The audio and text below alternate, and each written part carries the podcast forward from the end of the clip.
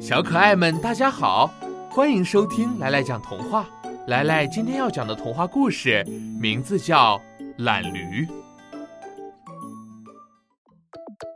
从前有一个农民养了一头驴子。一天，农民让驴子驮着一袋货物去市场赶集，途中要淌过一条河，河水水流湍急，货物又很重。驴子吃力地过着河，一不小心摔了一跤，跌到了河里。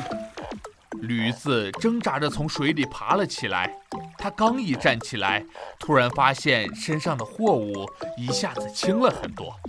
原来他驮的货物是盐，盐一碰到水就融化了，所以货物就变轻了。驴子很轻松地走到了市场，心里很高兴。过了几天，主人又让驴子驮着货物去市场。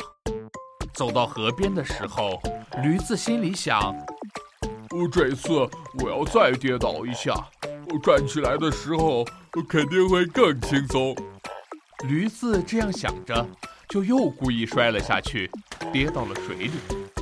可是没想到，农民这次让他驮的货物是棉花。棉花吸饱了水以后变得特别重，压得驴子完全站不起来，最后驴子淹死在了河里。